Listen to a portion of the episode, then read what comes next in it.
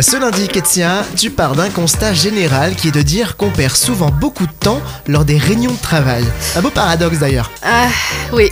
En fait, en parallèle à mon activité de coaching, j'accompagne des équipes et des organisations dans des missions de consultance. Et en fait, je vis régulièrement des réunions de travail qui sont frustrantes. Il n'y a pas d'ordre du jour, elles commencent de pas à l'heure, elles ne finissent pas à l'heure, on tourne en rond, il n'y a pas de décision claire, enfin bref. C'est compliqué, mais ce n'est pas une fatalité. Ok, alors tu as donc sans doute des pistes concrètes à appliquer ou à partager à son chef si jamais. Absolument. La semaine prochaine, je vais m'adresser à ceux qui organisent les réunions, mais là, je vais me concentrer sur ces réunions que l'on subit entre guillemets. Mon premier conseil, eh bien, c'est d'arriver préparé. Même si vous prenez juste deux minutes avant la réunion de travail, posez-vous la question de savoir ce que vous attendez de la réunion. Une info importante à donner, une question à poser, une décision dont vous avez besoin, etc. Et puis un deuxième conseil, faites pour les autres ce que vous voudriez qu'ils fassent pour vous. En fait, cet état d'esprit chrétien est toujours pertinent dans beaucoup de situations.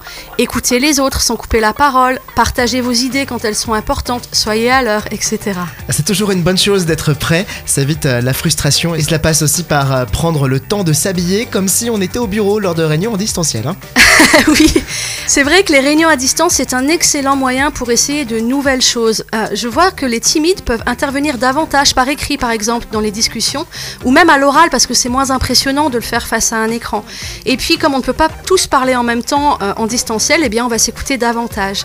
Et c'est aussi plus facile de faire des travaux de groupe où tout le monde participe. Génial, merci Ketia. Je rappelle qu'on te retrouve en ligne sur ketiabonas.fr. Bonne semaine. Merci, au revoir.